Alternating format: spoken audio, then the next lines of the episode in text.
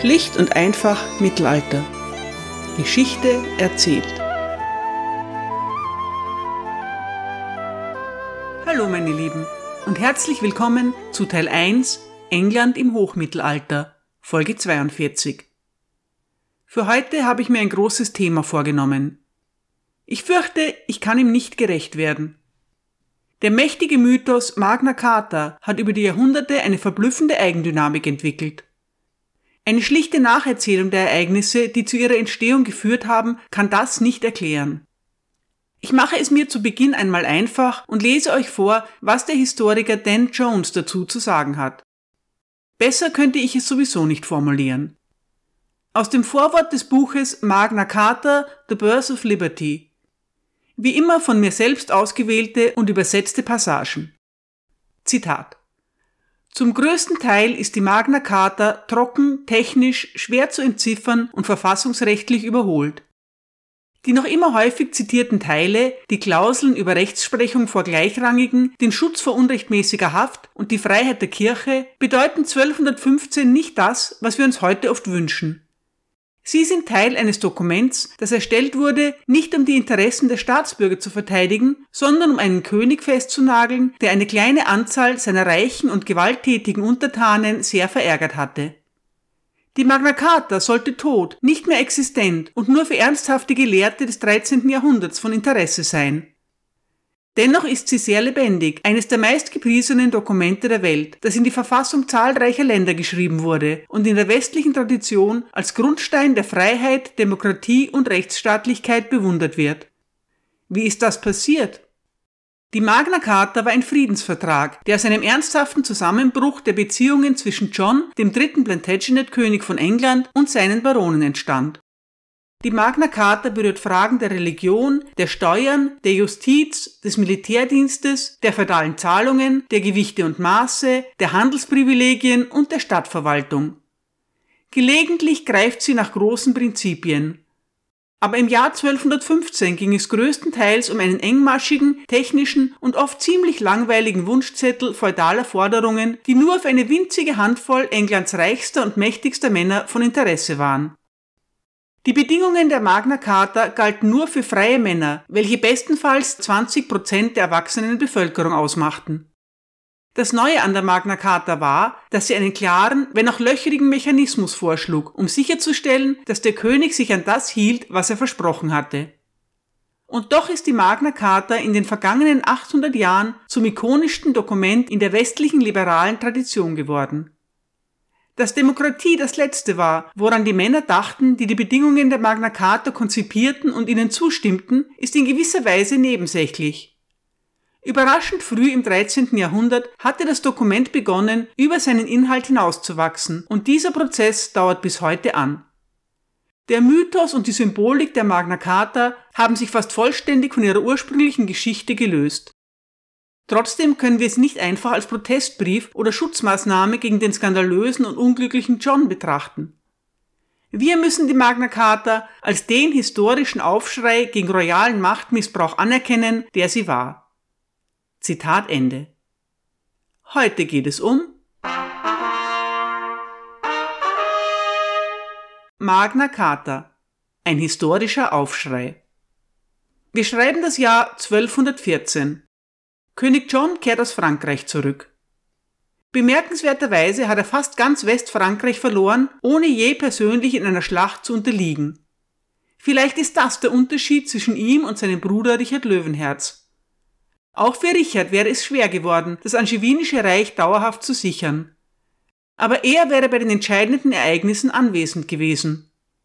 Es ist undenkbar, dass Richard beispielsweise die Eroberung seiner geliebten Burg Chateau-Gaillard nur aus der Ferne beobachtet hätte. Dass die wichtige Schlacht von Bouvines verloren geht, ist zu einem guten Teil der schlechten Vorbereitung des deutschen Kaisers Otto zu verdanken. Aber Otto ist zumindest vor Ort. John hingegen kann seine aquitanischen Edelleute nicht davon überzeugen, für ihn zu kämpfen. Deshalb sitzt er in den entscheidenden Stunden in La Rochelle, anstatt auf seinem Schlachtross. Die Stimmung in England hat sich während Johns Abwesenheit nicht verbessert. Sein neuer Justiziar Peter de Roche, der Bischof von Winchester, ist ein harter Mann und allgemein unbeliebt. De Roche ist nach dem Fall der Normandie nach England geflüchtet. Normannische Edelleute gelten in der englischen Oberschicht mittlerweile als Ausländer. Die angelsächsische Bevölkerung kann das vermutlich nicht nachvollziehen. Für sie schimpft da ein Esel den anderen Langohr. Es gibt in England noch immer zwei soziale Schichten mit zwei verschiedenen Sprachen, eine englischsprachige Unterschicht und eine französischsprachige Oberschicht. Trotzdem, die normannische Eroberung ist bereits 150 Jahre her. Unter den Anglonormannen hat sich im Laufe der Zeit ein neuer Nationalstolz entwickelt. Peter de Roche ist für sie ein Franzose. Es ist unerhört, dass er in England das Sagen hat. Es ist nicht gerade hilfreich, dass der König aus Frankreich an de Roche schreibt und ihn anweist, ein weiteres Schildgeld oder Scutage einzuheben. Die Neuabgabe soll drei Mark für jeden geschuldeten Ritter betragen. Ein schockierender Betrag, deutlich höher als je zuvor, der große Empörung hervorruft. Einige Barone meinen, für Feldzüge in Frankreich gar keinen Waffendienst und somit auch keine Scutage zu schulden. Viele weigern sich rundwegs zu zahlen. Daraufhin weist de Roche die lokalen Sheriffs an, die Besitztümer einiger besonders sturer Barone zu pfänden. Die Gefahr einer Rebellion wird immer realer. So weist de Roche zum Beispiel den Sheriff von Northumberland an, seine Burgen so zu verstärken, wie es ihm, den Nachrichten zufolge, die er hört, am besten erscheint. Infolge der instabilen Lage landet John nicht in Portsmouth, sondern in Dartmouth, was ein großer Umweg ist. Von dort aus eilt er über Corfe Castle und Winchester weiter nach London. Sicher im Tower angekommen, kümmert sich der König sofort um die Verteidigung seiner Burgen. Er schickt Armbrustschützen und Waffen nach Corfe, Marlborough, Windsor und Nottingham. Es kommt zu keiner Eskalation. Die Barone sind noch nicht bereit dazu, die Waffen gegen den König zu erheben, aber sie sprechen bereits darüber. Der Chronist Roger of Wendover schreibt, dass sich die Earls und Barone von England im Kloster Bury St. Edmunds treffen. Offiziell zum gemeinsamen Gebet, aber heimlich aus einem anderen Grund. Zitat und so versammelten sie sich alle in der St. Edmundskirche und beginnend mit den Ranghöchsten schworen sie alle auf dem Hochaltar, dass, wenn der König sich weigere, ihnen die besagten Freiheiten zu gewähren, sie gegen ihn in den Krieg ziehen und ihre Treue zurückziehen würden, bis durch eine Charta unter seinem eigenen Siegel alles bestätigen würde, was sie verlangten. Zitat Ende. Die englischen Edelleute träumen von den guten Gesetzen unter Edward dem Bekenner, das Problem ist nur, dass längst niemand mehr weiß, wie diese guten Gesetze genau ausgesehen haben. Es kommt Ihnen sehr gelegen, dass Stephen Langton, der Erzbischof von Canterbury, ein interessantes Dokument gefunden hat. Eine Kopie der Coronation Charter von Henry I. Roger of Wendover weiß wieder genau Bescheid. Zitat die Geschichte besagt, dass Erzbischof Langton einige der Lords beiseite gerufen hatte und begann, privat mit ihnen wie folgt zu sprechen. Ihr habt gehört, sagte er, wie ich den König schwören ließ, dass er schlechte Gesetze abschaffen und gute wieder einführen würde, wie die von König Edward. Nun, jetzt wurde eine Charta von König Henry I. gefunden, durch die ihr, wenn ihr wollt, lange verlorene Freiheiten wiedererlangen könnt. Er legte ihnen ein Dokument vor und ließ es laut vorlesen, damit es alle hören konnten. Und als es von den Baronen verstanden worden war, freuten sie sich sehr, und alle schworen in Anwesenheit des Erzbischofs, dass sie, wenn die Zeit reif sei, bis zum Tod für diese Freiheiten kämpfen würden. Der Erzbischof versprach ihnen auch seine treue Unterstützung, soweit es in seiner Macht lag. Zitat Ende. Ich habe die Coronation Charter in Folge 17 Henry I. bin ich der Hüter meiner Brüder ausführlich behandelt. Henrys Anspruch auf den englischen Thron ist, freundlich gesagt, diskutabel. Um König zu bleiben, muss er seinen älteren Bruder Robert viele Jahre lang gefangen halten. Henry I. ist sich der Problematik bewusst. Er muss sich die Loyalität seiner Magnaten sichern. Anlässlich seiner Krönung veröffentlicht er daher eine Krönungsurkunde, eben die sogenannte Coronation Charter, in der er einige Konzessionen macht. Es geht darin nicht um Steuern, sondern eher um Erbrecht, Vormundschaften und Schulden gegenüber der Krone. Alles immer in Bezug auf das alte Gesetz von König Edward. Die Zusagen, die Henry I. in seiner Coronation Charter macht, sind sehr vage und werden von ihm nicht lange eingehalten. Den englischen Magnaten aber, die sich nun mehr als 100 Jahre später damit beschäftigen, gefällt, was sie da lesen. John beruft sich immer wieder auf die Gepflogenheiten unter seinem Bruder und seinem Vater. Nun haben die Barone ihm etwas entgegenzuhalten. Laut dem Chronisten von Barnwell präsentieren sie ihm, Zitat, eine gewisse Charter of Liberties, die König Henry den Engländern gewährt hatte und die sie zu erfüllen suchten, indem sie ihre Bestätigung durch den König forderten. Er verschob die Angelegenheit auf das nächste Jahr. Und als die Barone wiederkamen, um ihre Forderungen am Dreikönigstag in London zu erneuern, zögerte er weiter und sagte, er würde ihnen zu Ostern eine endgültige Antwort geben. Zitat Ende. John spielt auf Zeit. Ebenso wie seine Barone handelt auch er sehr vorsichtig. Keine der Parteien will sich ins Unrecht setzen und daher wird viel beschwichtigt und taktiert. Eigentlich ist England ja seit kurzem ein päpstliches Lehen. Um den Zwist mit Rom endlich zu beenden, hat John seine Ländereien der Kirche übertragen. Nun ist der englische König beim Papst überaus beliebt und er tut sein Möglichstes, um diese Liebe noch zu steigern. Er garantiert freie Wahlen für vakante Bischofssitze. Das ist ein ewiger Streitpunkt und der Papst ist über das Zugeständnis hoch erfreut. Geradezu begeistert ist er aber über Johns nächsten Schritt. Der englische König erklärt, dass er an einem Kreuzzug ins Heilige Land teilnehmen wird. Papst Innozenz hat schon einmal einen Kreuzzug organisiert, den vierten Kreuzzug. Der war so ein peinlicher Fehlschlag, dass er in diesem Podcast nicht einmal Erwähnung gefunden hat. Anstatt Jerusalem zurückzuerobern, hatten die Kreuzfahrer lieber das christliche Konstantinopel geplündert. Das ist nicht das Vermächtnis, das Innozenz hinterlassen möchte. Er ruft zu einem fünften Kreuzzug auf. John erkennt seine Chance und meldet sich dafür an. Ein geradezu überschwänglicher Brief des Papstes bringt dessen Begeisterung darüber zum Ausdruck. Zitat wir freuen uns, dass die Hand des Allerhöchsten diese Wandlung in euch bewirkt hat. Denn jetzt habt ihr nicht nur eure Freiheit und euren Frieden mit der englischen Kirche wiederhergestellt, sondern eure Königreiche freiwillig und freudig der Herrschaft des apostolischen Stuhles unterworfen. Außerdem habt ihr euch selbst verleugnet und das Kreuz Christi auf euch genommen. Kommt daher, glorreicher König, rüstet euch, um die Krone zu erringen, die der Herr für euch bereitgelegt hat. Er, in dessen Hand Könige und Königreiche als Belohnung für Ergebenheit liegen, wird euch und euren Erben auf Erden den Thron des Königreichs sichern und bestätigen. Zitat Ende. Eines steht fest. Vom Papst haben die englischen Barone in nächster Zeit sicher keine Unterstützung zu erwarten. Ganz im Gegenteil. Sie erhalten Briefe aus Rom, in denen sie aufgefordert werden, nicht die Waffen gegen ihren König zu erheben. Papst Innozenz befiehlt ihnen, alle Verschwörungen gegen John einzustellen.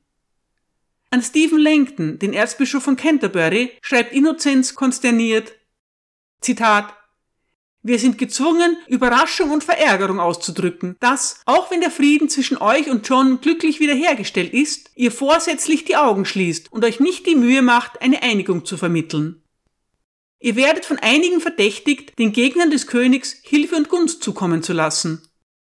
Diejenigen sind zu verurteilen, die Bünde oder Verschwörungen gegen König John begründen und sich arrogant und illoyal anmaßen, mit Waffengewalt Ansprüche geltend zu machen, die sie, wenn nötig, in Demut und loyaler Hingabe hätten erheben sollen. Zitat Ende. Stephen Langton kann nach Erhalt dieses Briefes keine Zweifel mehr daran haben, dass sich der Wind gedreht hat. Der englische König ist nunmehr ein treuer Freund der Kirche und Kritik an ihm nicht mehr gestattet. Ob John den Eid, Kreuzfahrer zu werden, aus dem gleichen inneren Drang ablegt wie sein Bruder Richard Löwenherz, kann nicht abschließend beurteilt werden. Es ist aber eher zu vermuten, dass er in diesem Punkt seinem Vater, Henry II., gleicht. Henry hatte geschworen, ins Heilige Land zu ziehen, um sich die Gunst des damaligen Papstes zu sichern. Dann hat er seinen Kreuzfahrermantel weggepackt und die ganze Sache nicht mehr erwähnt. Unterdessen stellt John Truppen auf, vornehmlich Söldner. Außerdem verstärkt er seine Befestigungen mit Armbrustschützen, Pferden, leichten Waffen und starken Geschützen wie großen Katapulten. Gleichzeitig schickt er seine Vertrauten, William Marshall, den Earl of Pembroke und Erzbischof Stephen Langton aus, um mit den Rebellen zu verhandeln. Aber die Sache zieht sich hin und langsam verlieren die Barone das Vertrauen in Johns Versprechungen. Es sieht nicht danach aus, als ob der König sich mit ihren Forderungen jemals ernsthaft auseinandersetzen würde. Zu Ostern hat der König eigentlich eine Verabredung mit seinen Baronen in Northampton. Aber John bleibt während der Feiertage lieber in London. Dort zeigt er sich von seiner frömmsten Seite. Als erster englischer König wäscht er am Gründonnerstag sogar die Füße einiger armer Männer. John ist plötzlich ein tief religiöser, sanftmütiger Herrscher, dem von seinen Untertanen schweres Unrecht widerfährt. Die Barone müssen für das Treffen mit Johns Gesandtem William Marshall vorlieb nehmen. Nicht alle englischen Barone haben sich dem Aufstand angeschlossen, wahrscheinlich nicht einmal die Mehrheit. Die meisten Earls, also die Elite des Adels, stehen weiterhin zu ihrem König. Die anderen Edelleute verhalten sich abwartend und versuchen neutral zu bleiben. Auch innerhalb der Familien gibt es unterschiedliche Standpunkte. Während die Väter für Zurückhaltung plädieren, stehen die Söhne oftmals auf Seiten der Rebellen.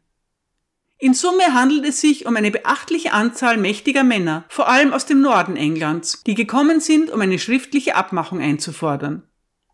Sie haben auch schon ein Schriftstück verfasst, die sogenannte Unknown Charter oder Unbekannte Charta.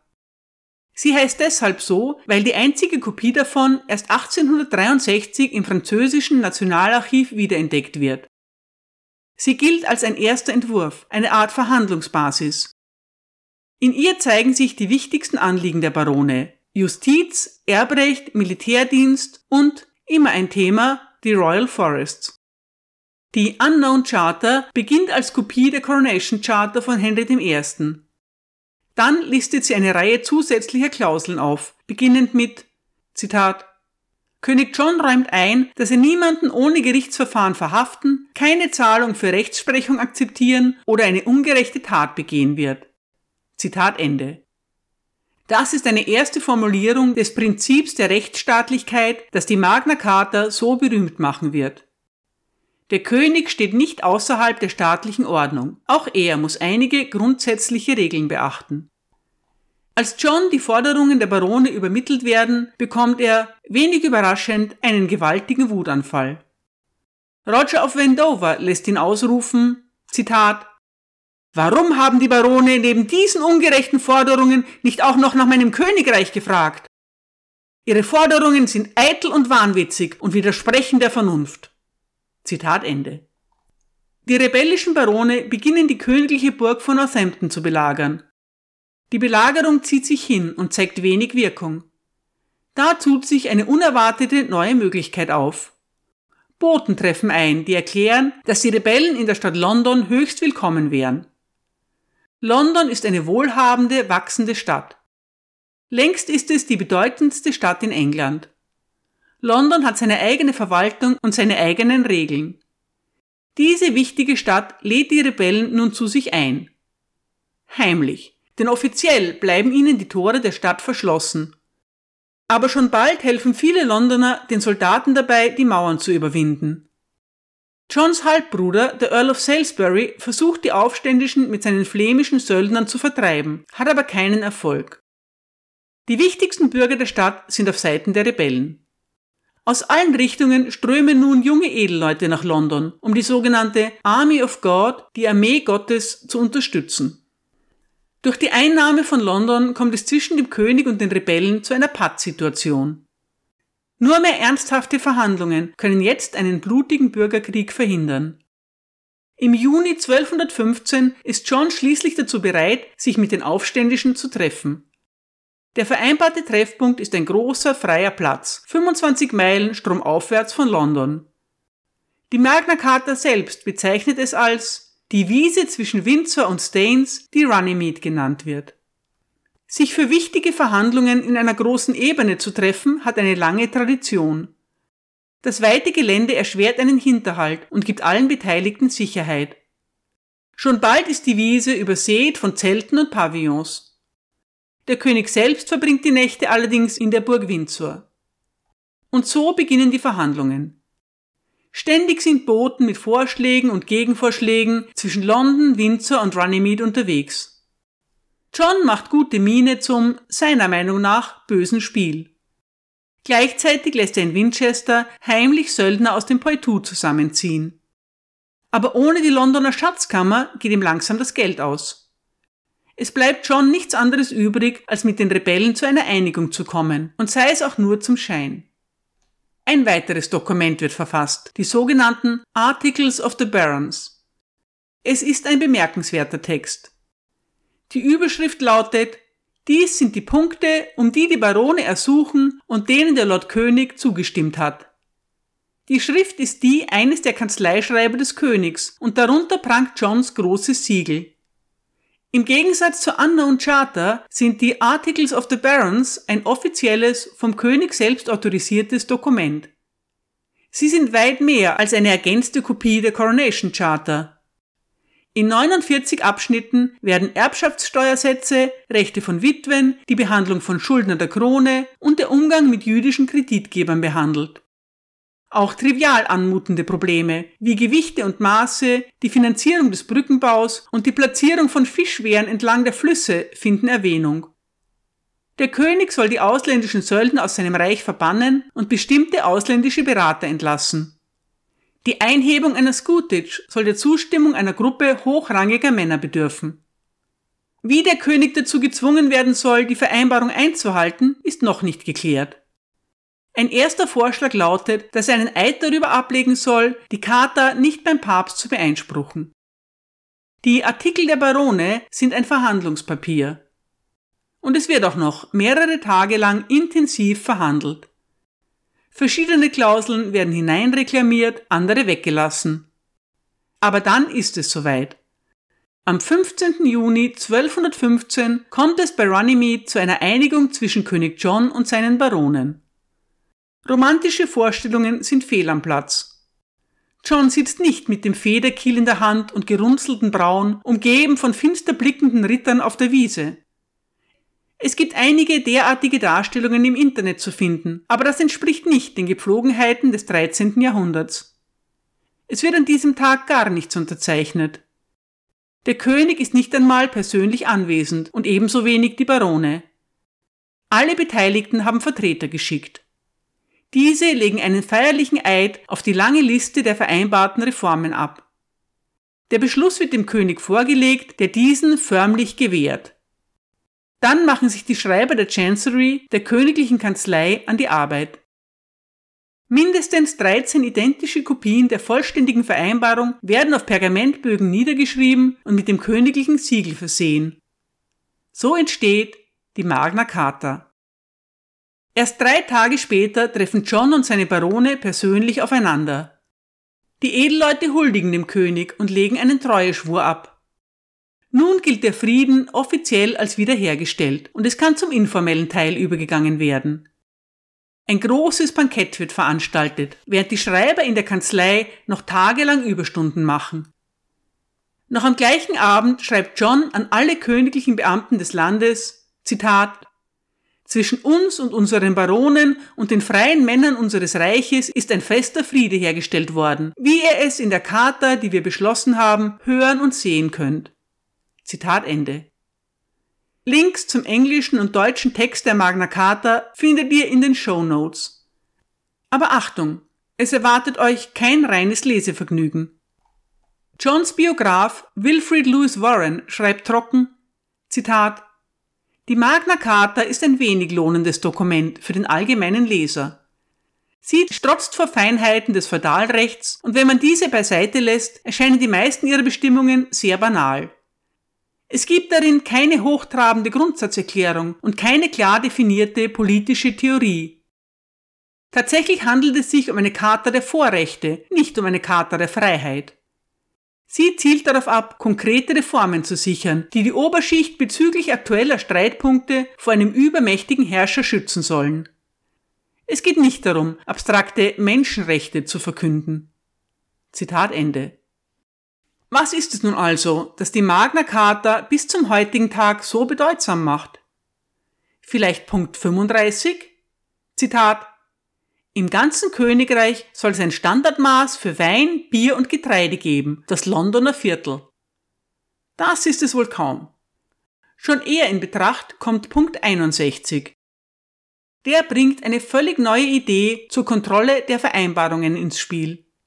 Zitat Da wir all diese Dinge gewährt haben, für Gott, zur besseren Ordnung unseres Reiches und um die Zwietracht, die zwischen uns und unseren Baronen entstanden ist, zu besänftigen, und da wir wünschen, dass sie in ihrer Gesamtheit dauerhaft bestehen werden, gewähren wir den Baronen folgende Sicherheit. Die Barone sollen 25 Männer aus ihrer Mitte wählen, um den Frieden und die Freiheiten, die ihnen durch diese Charta gewährt und bestätigt werden, mit aller Macht zu wahren und dafür zu sorgen, dass sie eingehalten werden. Wenn wir eine Übertretung nicht wieder gut machen, sollen jene 25 Barone zusammen mit der Gemeinschaft des ganzen Landes uns auf jede mögliche Weise dazu zwingen. Und zwar durch Besetzung unserer Burgen, Länder, Besitzungen und durch alle anderen ihnen möglichen Arten, bis die Wiedergutmachung gemäß ihrem Urteil erfolgt ist, wobei unsere Person sowie die unserer Kinder unantastbar bleiben. Zitat Ende. Das ist spektakulär. Ein Kontrollorgan, das nicht der königlichen Macht untergeordnet ist. Ganz im Gegenteil. Die Barone sind unter gewissen Umständen sogar dazu berechtigt, Zwangsmaßnahmen gegen den König zu setzen. Man kann davon ausgehen, dass John von Anfang an plant, diese Vereinbarung rasch wieder außer Kraft zu setzen. Von den 63 Klauseln der Magna Carta sind heute noch vier geltendes Recht.